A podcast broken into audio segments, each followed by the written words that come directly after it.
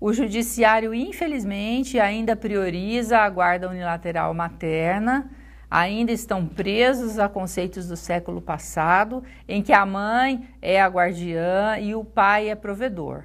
Espero, né, que eu sei que o judiciário é moroso até para mudar os pensamentos, espero que em médio espaço de tempo aí é, esse preconceito seja erradicado das varas de família, porque os pais hoje exercem o, o poder parental extremamente bem e eles fazem tudo, né? O homem moderno hoje cozinha, cuida dos filhos, dá banho, não é mais uma atribuição apenas da mulher como era no século passado, em que a mulher não trabalhava. Hoje a mulher foi para o mercado de trabalho também. Eu acho que já atingimos a igualdade né, entre os sexos, mas infelizmente a igualdade parental nas varas de família não acontece.